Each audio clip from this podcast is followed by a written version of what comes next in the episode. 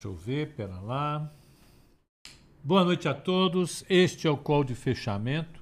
Hoje é dia 25 de outubro, segunda-feira. Foi uma segunda-feira de recuperação para o mercado acionário brasileiro, para o real, que deu uma melhorada. E, a taxa de juros é só que frustrou um pouco. Eu achei que a taxa de juros fosse acomodar um pouco mais. E, e, e, isso, evidentemente, pode atrapalhar a gente daqui a pouco. Pode atrapalhar a própria bolsa, né? A gente pode conversar sobre isso. Primeiro vamos falar sobre o exterior. O exterior está lá batendo recorde atrás de recorde. Lá fora, eles não têm o que discutir, o que reclamar. Né? É, o, o Dow Jones fechou com uma alta de 0,18, o S&P 500 com uma alta de 0,47 e a Nasdaq com uma alta de 0,90.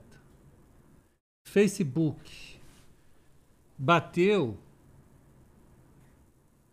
a, a 9 bilhões de lucro. A gente vai ter mais resultado essa semana. Isso com certeza vai chegar a, a, a fazer novas histórias. Hoje a Tesla bateu um trilhão de dólares. Hum? Então você está vendo aí o mercado americano todo animado. Né? A taxa de juro de 10 anos ela fechou a 1,635.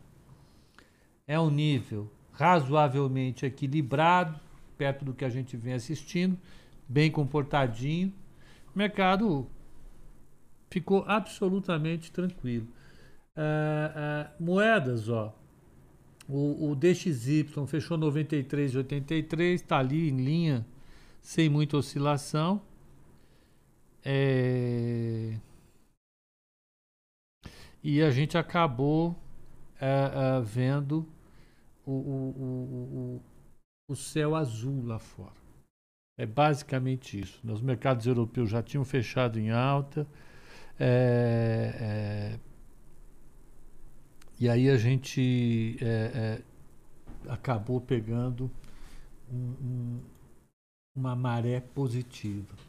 O único que fechou em queda lá foi a França. Acabou afrouxando o resultado, mas tudo bem. Ah, deixa eu ver. Tá todo mundo chegando aí, olha, hoje a Rebeca e a Fernanda chegaram. É estranho, será que nós estamos atrasados? Já deu oito da noite? Não? Estranho, hein? Ah, me confundi agora. Vamos ver. Deixa eu seguir aqui adiante com a nossa com, nossa, com, com as nossas é, é, andanças pelo mercado. Vamos ver São Paulo como é que fechou, né? Olha, São Paulo fechou com 2,28 de alta a 108,714. Subiu bem, mas ainda tem muita coisa para buscar. Se você olha o gráfico semanal do Ibovespa, olha a queda que ele fez a semana passada, é realmente. Olha lá que vem aí essas semanas todas de queda, pumba, deu uma recuperada hoje. Vamos ver se a gente consegue voltar lá para os 114 que estava antes dessa confusão toda que armaram aqui no Brasil com a questão fiscal. Né? Vamos ver, precisa. Tem muito chão. Ficou, ficou ruim, ficou estourado. Deixa eu... Agora, quando está funcionando, ele não, não corrige. É, é só quando tá, não está ao vivo.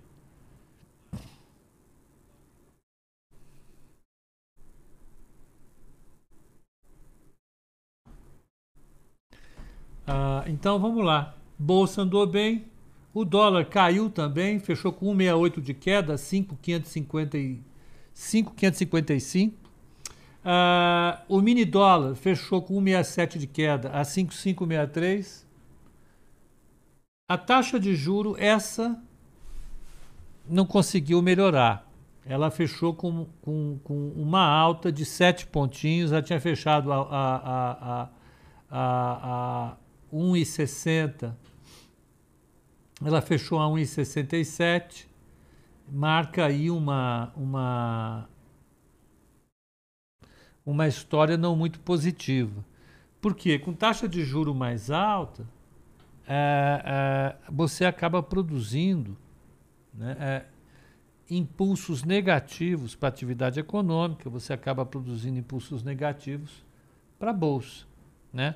E, e, basicamente porque essa, esse aumento da taxa de juro ele resulta de um aumento da desconfiança em relação à estabilidade econômica do Brasil. Né? Ele, ele decorre de um aumento da percepção de risco. Então não é um fator positivo que você tem, né? é um fator negativo. E a gente vai é, é, é, demorar um tempo para ver essa taxa de juro cair de novo. Né? É, é, o mercado vai demorar um pouquinho para se convencer que o risco fiscal não é tão grande. Se é que vai se convencer disso. Né? Hoje o mercado mostrou que não está com muita disposição para apostar numa melhora definitiva do cenário. Isso é o que a taxa de juro mostrou. O mini índice fechou a 109,590 com 2,42 de alta. Das blue chips, Ambev voltou para cima de 15 reais, 15 reais e 26 centavos, a 1,73 de alta. Bradesco 20,80, 1,71 de alta. Vale 77,12, 1,37 de alta. E a Petro, que subiu 7%. Petro fechou a 29,08. Por quê? Porque estão falando, estão falando, o governo falou, o presidente falou, fontes do Ministério da Economia falaram que o governo está pensando em vender um volume tal de ações que ele perca, a, vamos dizer assim, a, a, o golden share que ele tem. Mas é engraçado que ele continuaria é, é, podendo indicar o presidente. É uma história que ainda não está bem contada.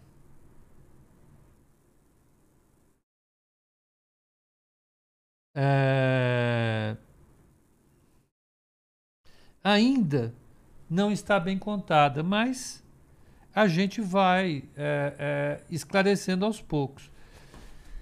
Pelo que está dito aí, precisaria ter a votação de uma lei no Congresso para aprovar essa questão. E eu vou ser muito franco com você, eu não sei se existe maioria no Congresso para votar a desestatização definitiva da Petrobras. Vou ser muito franco. Duvido. É, a gente não conseguiu andar até agora no correio, é uma coisa muito menos ruidosa, o que dirá da Petrobras, né? Véspera de eleição, petróleo subindo e bombando. Vai dizer que vai perder o controle da estatal, vai deixá-la fora do papel social dela. Vai ser aquela confusão. Eu, particularmente, quero ver para crer. Né? Tá bom, se for, é bacana, legal, eu acho que é uma ideia boa, mas teste de Santomé aí, não, não tem jeito. Então, Petrobras foi destaque de alta hoje. Vamos pegar as maiores altas do índice. Altas do índice, vamos lá, altas do índice. Petro, então, subiu 6,99, Petro 3,609, CVC, que é um ioiô, né?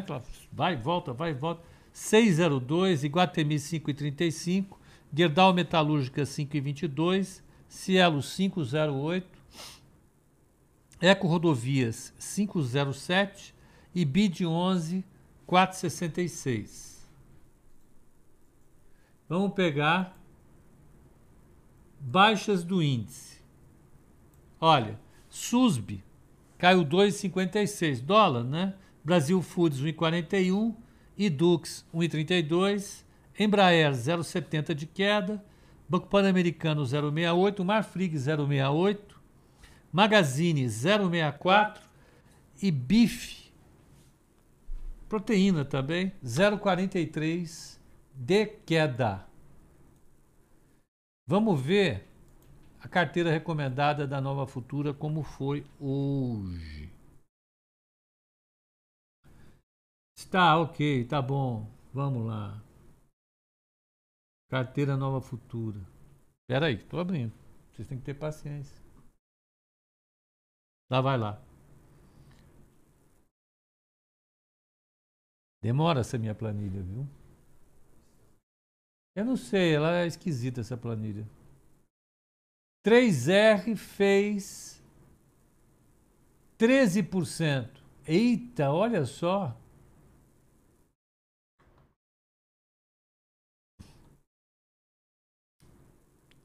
A Fernanda ela duvida da privatização da Petrobras. Pepa, me tira uma dúvida. Se, aument... Se aumentar a taxa de juro, abaixo da inflação, porque a Turquia, porque na Turquia a inflação não cai. Pois é, porque eles reduziram a taxa de juro agora, né? E, e a lira explodiu. Deixa eu falar uma coisa. Essa relação entre juro e inflação, ela é mais do que é, comprovada. Não há o que se discutir em relação a isso. O que você pode discutir é se quanto tempo vai demorar para a inflação convergir para a meta. Que a taxa de juro leva a inflação para a meta, a gente não tem mais dúvida a respeito disso. Então vamos, vamos lá, vamos ver. Ó, a carteira recomendada hoje subiu 1,90. O Ibovespa subiu 2,56. Pois é, o Ibovespa subiu muito mais do que a carteira, o que qualquer carteira que não tenha Petrobras hoje, por causa da Petrobras. Né? Petro 3 e Petro 4 tem um peso super grande na, na no Ibovespa, só elas né, já colocam um, um, uma dianteira enorme sobre qualquer carteira em particular. Então, uh, hoje a carteira perdeu um alfa de 0,65, no mês a carteira está com 1,60 positivo, o Ibovespa está com uma queda de 1,77. A carteira está com alfa no mês de 3,37. No ano, a carteira está com 5,94. O Ibovespa está com uma queda de 8,40. A carteira está colocando um alfa de 14,35. Destaques negativos na carteira Ambev, que subiu apenas 1,93. Ah, e VVB11, o S&P 500, que caiu por causa do dólar, ele colocou uma traseira de 3,70, JBS 2,18, Porto 1 e Rumo 1,53. Andaram bem. Max Yosp Maxion 2,90, a PetroRio 1,37 e, a, e o Fleury 0,72. Pepa, faz uma reza para Cozan subir sem parar. Tamo junto. Vou fazer. Vou comprar uma vela de sete dias, a gente vai acender e vamos rezar um, um terço.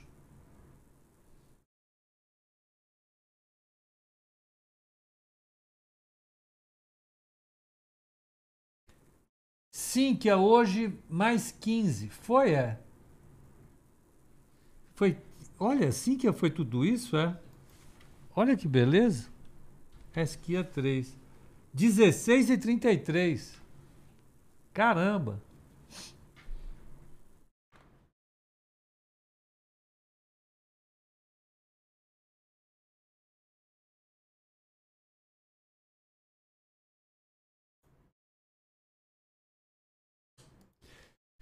O Paulo Fernandes está dizendo que nós ainda temos um hiato do produto considerável.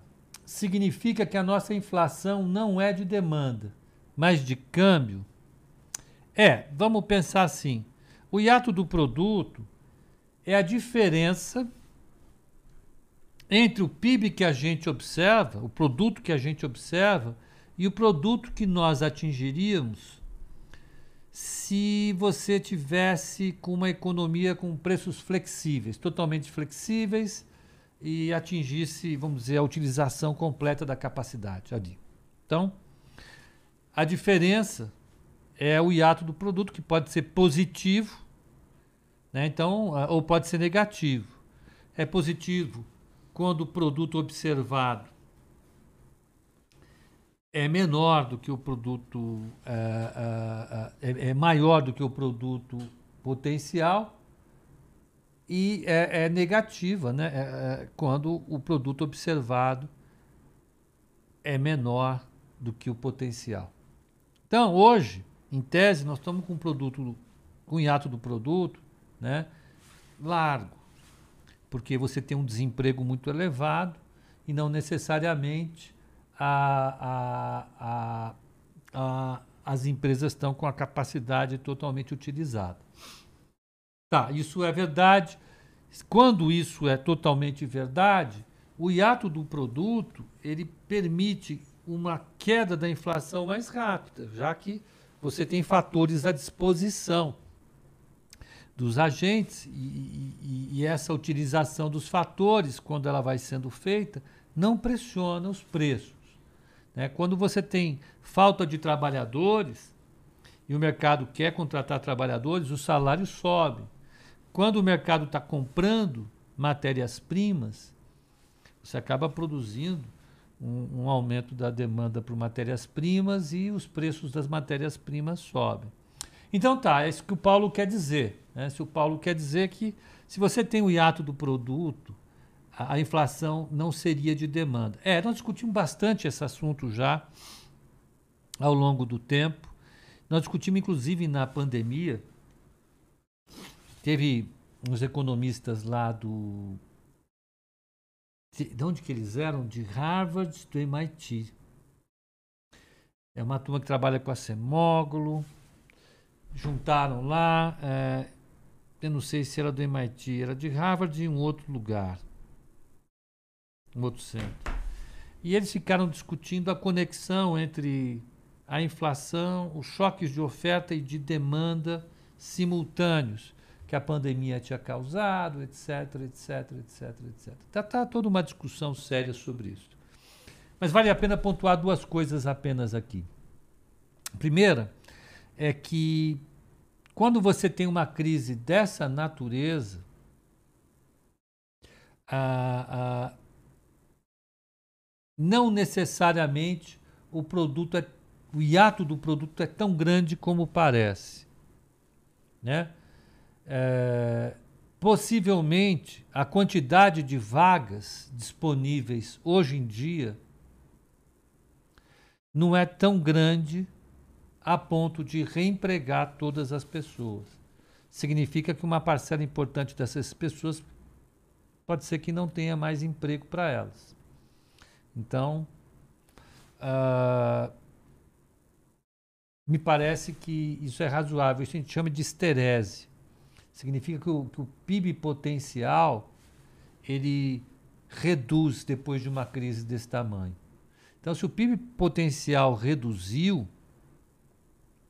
é, não dá para você dizer que o hiato do produto é tão grande como você imaginava. Então, uma coisa me parece é, é, é bastante curiosa. Ah, uma outra coisa que eu acho que é importante nesse momento é que nós sabemos que a, que a, que a inflação ela é causada pela pressão de dois preços mais super importantes, né? que é, é, é, são os preços dos fatores. Né? A inflação normalmente é uma inflação causada pela elevação, pela elevação dos fatores de produção. Então você tem matérias-primas e bens de capital e salários. Né? Então, se você pegar lá o que as empresas fazem, elas pegam uma função de produção que tem cap capital e trabalho, combinam esses dois fatores, e colocando em movimento essa função, você produz serviços, bens, produz tudo. Né? Se os preços dos fatores sobem continuamente, porque você está usando intensivamente esses fatores, as empresas vão aumentar os seus preços para compensar o aumento desses custos de fatores. De fatores né? Tá bom.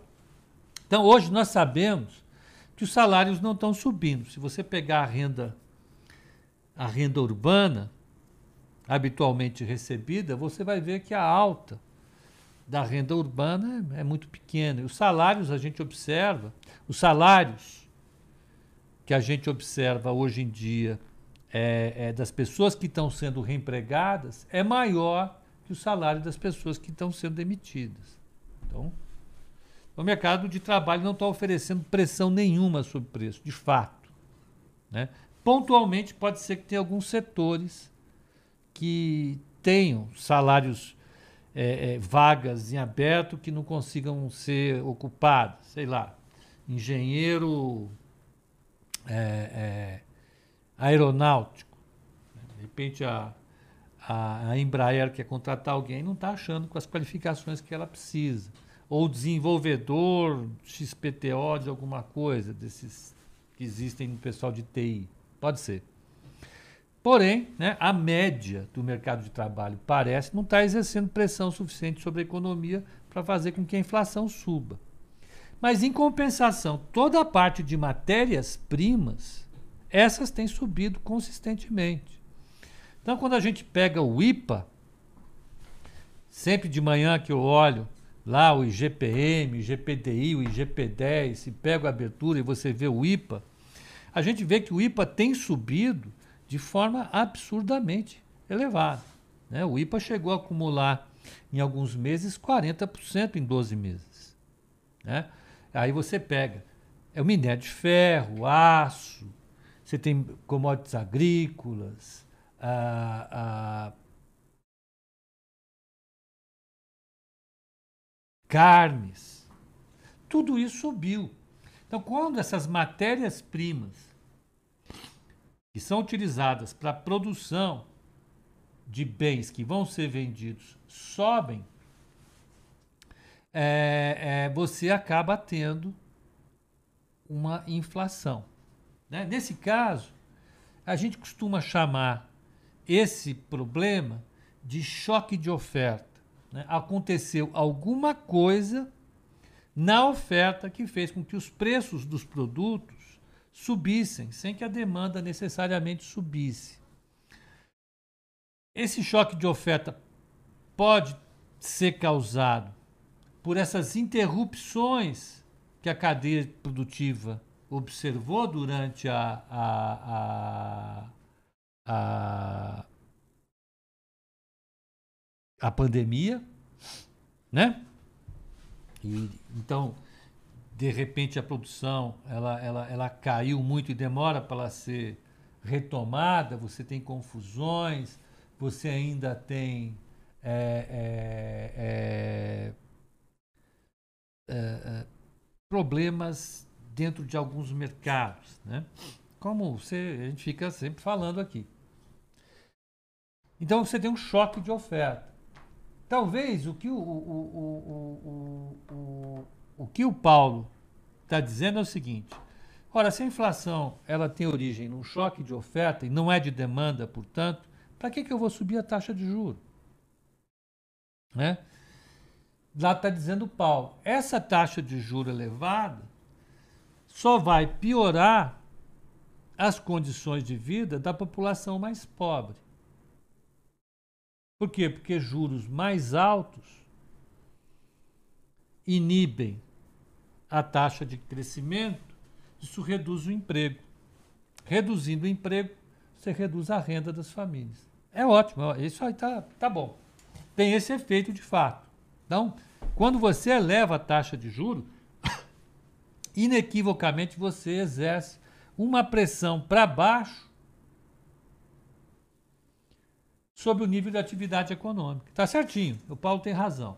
Porém, uma outra coisa que a gente sabe também é que toda vez que você tem um choque de oferta e não trata de maneira correta esse choque de oferta, quando ele produz inflação,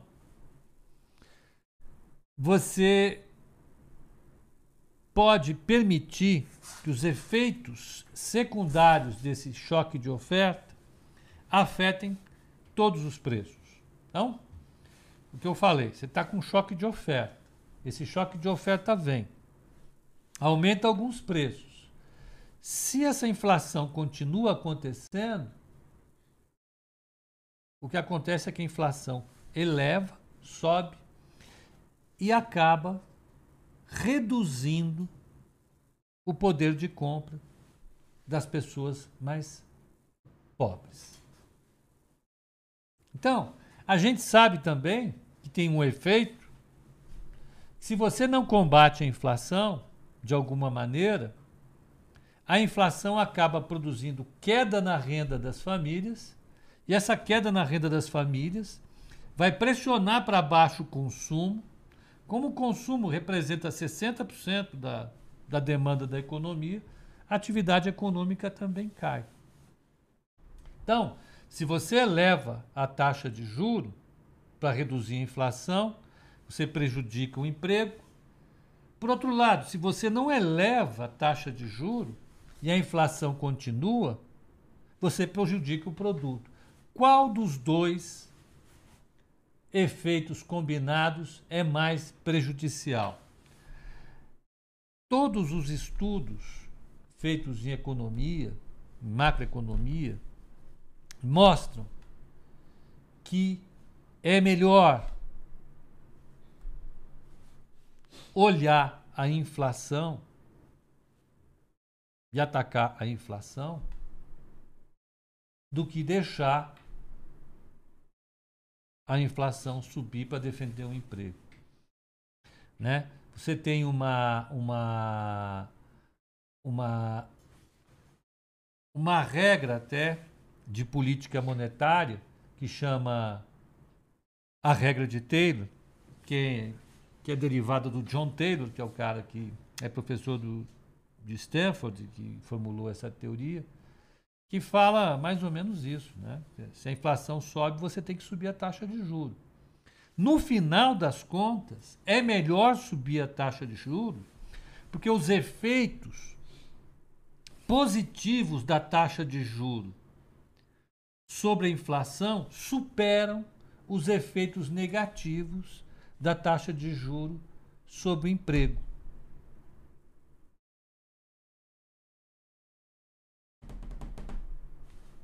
Né? É isso. É por isso que o Banco Central tem que subir a taxa de juros. Né? É por isso que a gente tem hoje em dia um sistema de metas da inflação. Eu, eu, eu resisti muito a aceitar essa ideia. Eu também não, não concordava com ela eu achava esquisito, sobretudo num país como o nosso, é, com inflação mensal de 10% na época, você acreditar que o sistema de metas de inflação fosse resolver o problema da inflação, para mim era muito difícil de entender. Mas hoje, passados aí tanto, tantos anos, duas décadas, de 25 anos de implementação do, do sistema de metas de inflação, eu tenho absoluta convicção de que, o, o, mais uma vez, o sistema de metas de inflação pode não ser uma coisa perfeita, é, mas não tem nada melhor do que ele. Né?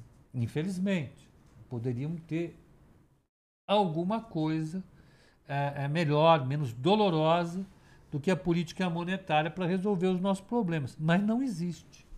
Né? Na economia de mercado, isso não existe.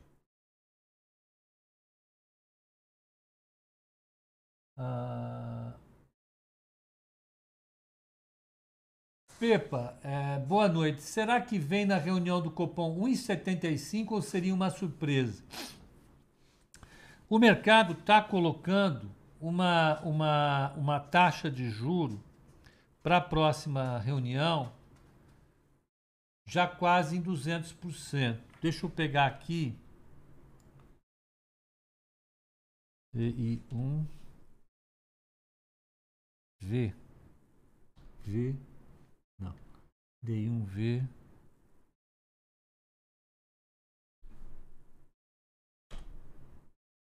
Ó, o DI1 X21 é o DI que vence em novembro. Vence no dia 1 do 11. Então ele já pega a alta da taxa de juro amanhã. Então, vamos lá. Quanto que ele está valendo? Quanto que o mercado negociou? 6,78.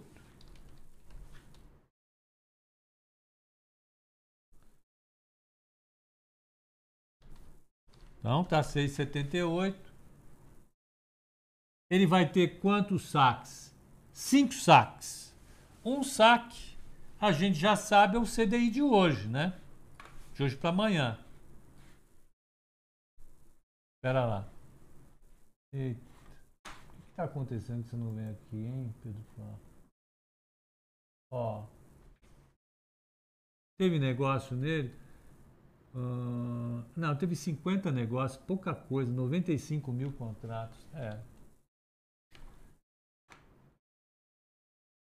Então tem um saque, tem um saque com CDI ainda a 6,25. Na realidade, o CDI vai dar 6,15 mais ou menos. O CDI está quanto? CDI over. Vamos colocar CDI aqui. CDI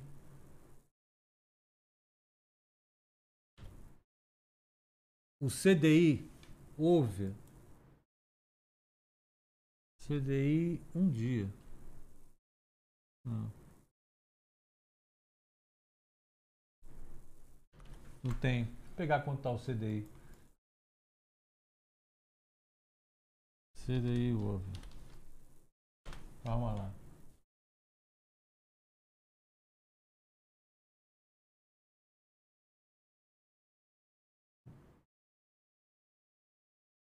Tá lá, vamos colocar um CDI a 6,15. Pegar minha HP aqui.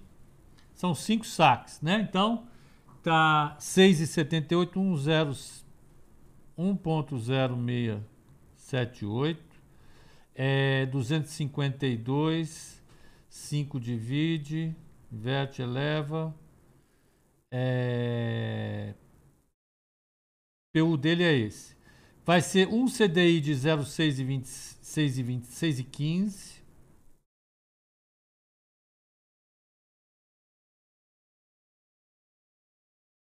Então vão ficar faltando. E aí são 252 entre 4 divide, eleva. Ele está precificando uma alta de 1,20 mais ou menos, esse CTI. A gente, se você pegar o para dezembro, ele vai estar tá precificando uma alta entre 1,75% e 2%. Então, existe a possibilidade na cabeça do mercado dele colocar uma alta maior do que 1,5, menor do que 2. O mercado está trabalhando com isso. O que, que a gente o que, que a gente fez aqui? Pepa, o que você acha do Hélio Beltrão? Ele, é um cantor de rock?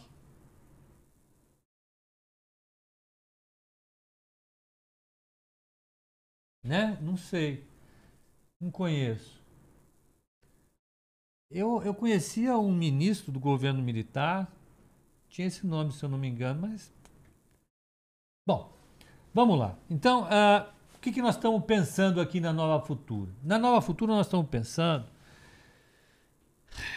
que o mais provável é que ele acelere a, a alta da Selic para 125 pontos. Então, ele, ele saia de 1 e vá para 1,25. Isso. Então, Hoje a Selic está a 6,25. Na semana que vem, na segunda, na quarta-feira, ele vai subir para 7,50.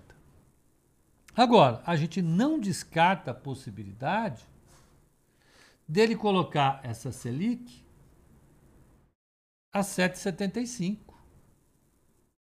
ou até mesmo a 8. Eu acho que 8 seria muito doido, né? Mas não faz parte da, vamos dizer assim, da cara desse, dessa diretoria do Banco Central.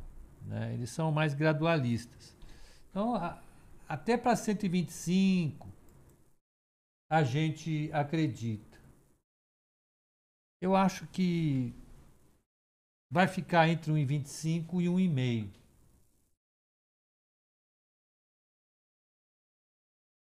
Pepe, o seu som está indo e voltando. Aqui eu estou indo e voltando. Acho que é isso. Ah. Hã? Amanhã eu resolvo. Vou colocar outro microfone. Tá bom.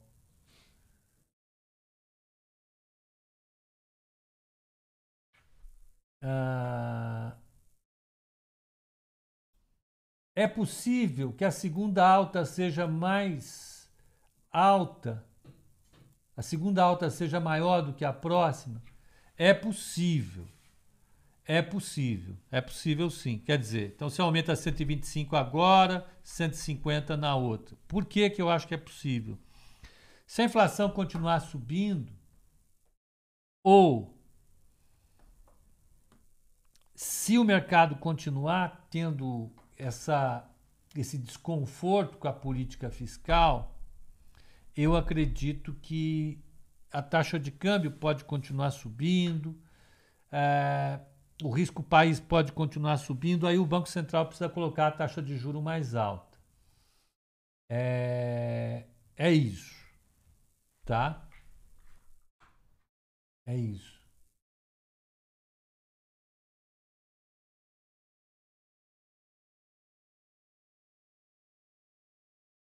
O Hector falou que o, é um dos maiores economistas do Brasil, presidente do Instituto Von Mises. Não conheço. Estou desatualizado, hein? Não conheço. Não conheço. Vamos lá. O Marcelo Trípoli está apostando entre 1,5 e 75. Ah, boa.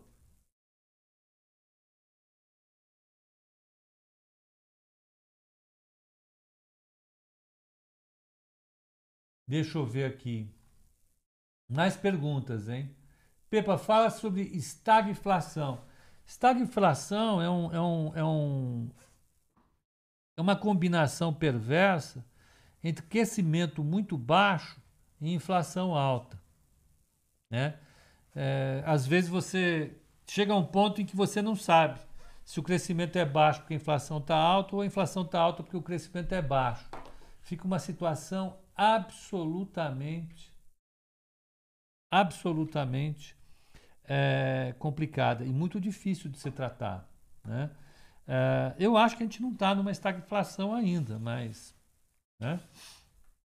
é, poderíamos chegar lá. Né? É, é, eu quero crer ainda que essa inflação ela vai dar uma pancada para cima ainda, ela vai continuar subindo, e, e, e, depois cai. Depois cai. Essa é a minha esperança. Agora, se, ela, se a gente permanecer a vida toda com inflação a 10% ao ano, vai ser difícil.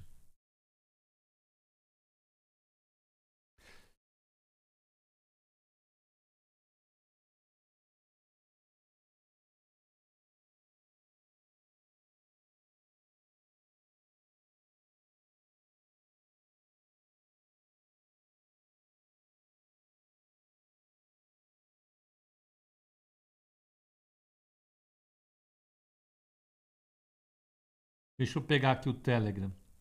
Estão pedindo para olhar uma, uma meme no Telegram. Aí eu fico curioso, não tem jeito, né? Eu aprendi a fazer memezinha, sabia? Ah, é? É, É. aprendi. Oi, sim. Fiz lá das sobrinhas, Agora do meu irmão. Eu virei viciado nesse troço agora. Vocês vocês vão ver o que, que vai acontecer. É, vamos zoar lá no grupo do Telegram pra ver se o Pepa não vai bater print da gurizada e fazer os Deixa eu ver, cadê a meme? Não vi a meme, ó.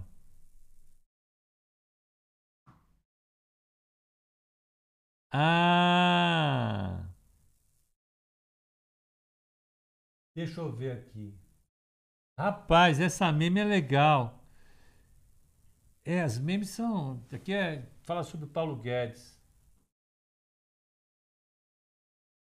Fala sobre o Paulo Guedes. É legal, viu? É, o, o, o Nicolas, ele tem uma. Ele é macroeconomista, né? Ele é macroeconomista. Eu gostaria de ter sido, não deu certo. Vamos ver na próxima encarnação se vai.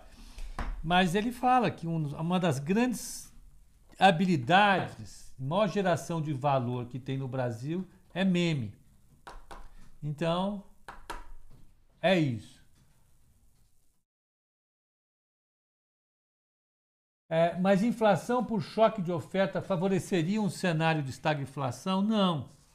Teoricamente, não. Você sabe por quê? O choque de oferta, pela natureza dele, ele dá um impulso e depois decresce se for controlado. Por que, que decresce? É, esse choque de oferta, normalmente, por ser um choque, o que, que é um choque? É algo que não estava é, é, planejado para acontecer pelas condições econômicas normais. Então, algo é alterado e, e, e, e passa a haver uma nova condição na oferta. Então, digamos, há uma seca que faz com que quebre a, a, a oferta de milho no Brasil, que é o maior, o maior, produtor do mundo. Isso vai fazer com que o preço do, mundo, do, do milho no mundo exploda, isso vai pressionar o preço de carne, de álcool, porque o milho ele vai para o álcool, vai para a carne, etc, etc, etc. É de se esperar que durante um ou dois anos o preço do milho suba e depois caia. Ele vai caindo gradativamente porque as condições de oferta são restabelecidas. A ideia é sempre essa. A não ser que você tenha uma guerra evidente e tenha toda uma perda por uma década de todo o setor de produtivo de um país que é redirecionado para o esforço de guerra, etc, etc. Mas o choque de oferta é, por natureza, uma coisa transitória. E é por isso que é importante você conter os efeitos secundários dele é, rapidamente, para impedir que essa inflação se espalhe para o resto da, da, economia e fazer com, e faça com essa, com, esse, com essa disseminação faça com que o retorno da inflação seja rápido.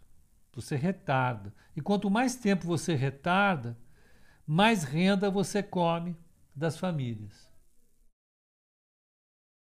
É basicamente isso. Ah, para você ver algum problema de uma carteira buy and hold para 10 anos começar só com um, um ativo por vez e depois diluir? Não, mas você não pode demorar muito, né?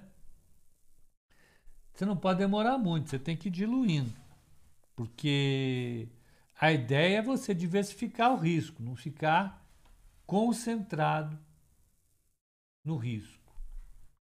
Manda, uh, cadê aqui? Ah, like. Vamos mandar like, por favor. Muitos likes. Likes, likes, likes.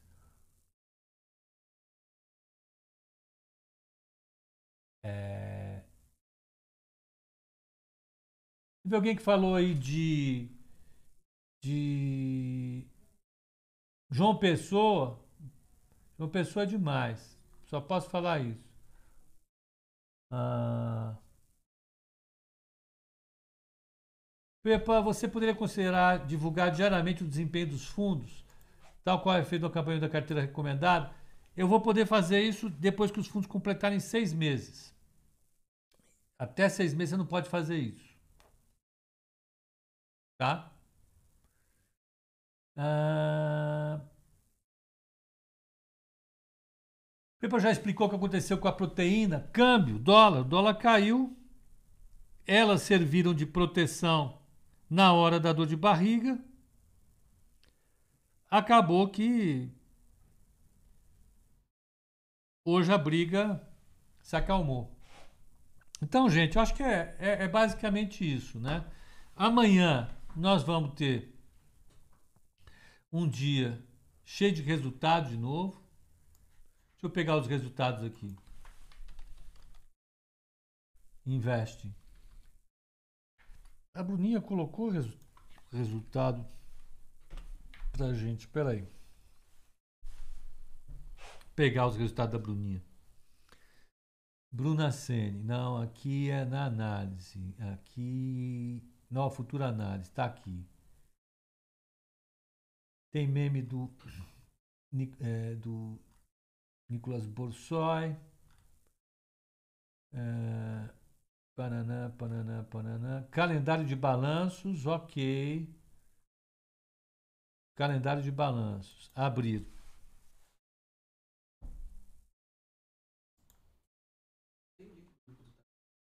Hum? Passa aí.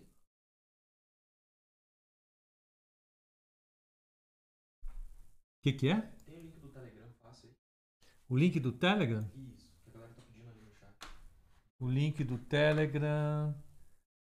Pô, pega lá no meu. Na descrição do vídeo deve ter.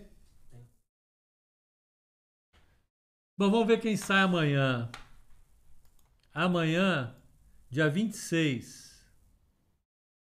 Sai Banco Inter, CESP, Eco Rodovias, EDP, Romi, Clabin, Marfrig, Neoenergia e Tim Brasil. Não, Tim Brasil é, é desculpe, é, é, é, é teleconferência, EDP também é conferência. Tudo errado, pera lá. CESP e, e, e Inter, Clabin, Romi e Marfrig. Tá bom? Foi.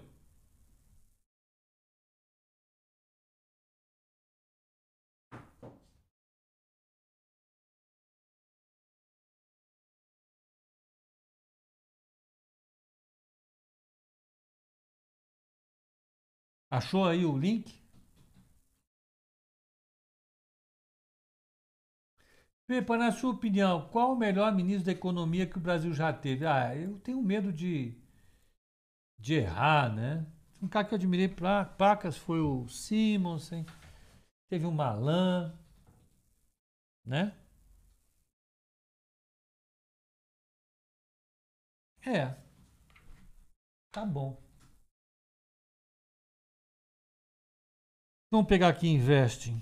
É difícil a gente ficar fazendo ranking, sabe? Esse é o melhor. Esse. Cada um teve a sua. Teve o seu momento, teve a sua. É, é, a sua crise para cuidar, né? As crises sempre foram complicadas nesse país aqui. Então, às vezes o cara até é um cara super bom e tal, mas pega. Nossa, um país totalmente destruído, né? Mas eu sempre gostei muito do Malan, achava ele um cara legal. Sempre.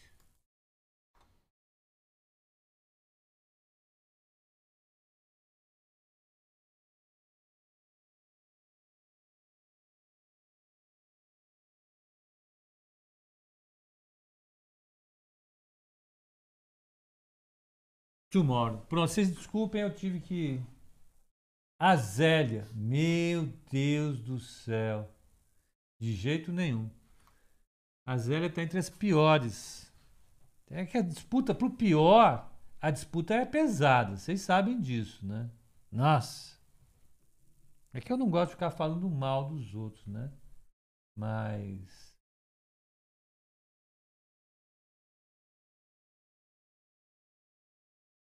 Não, o Luan, não. É, é, é, é estou falando, me perguntaram qual seria o ministro que eu achava mais legal, melhor.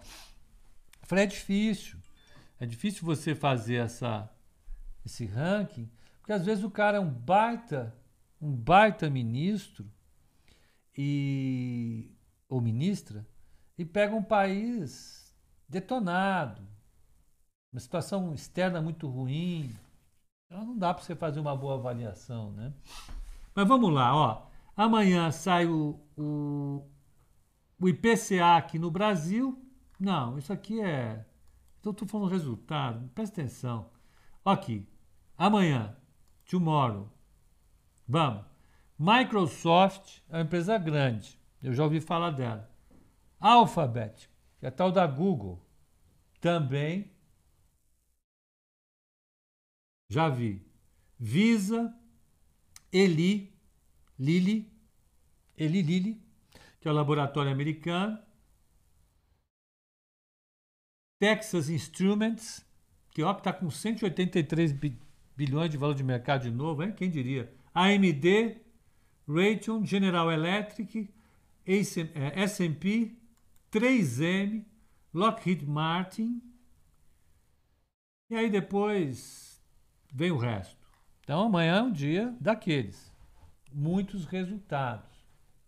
Tá certo? Ah,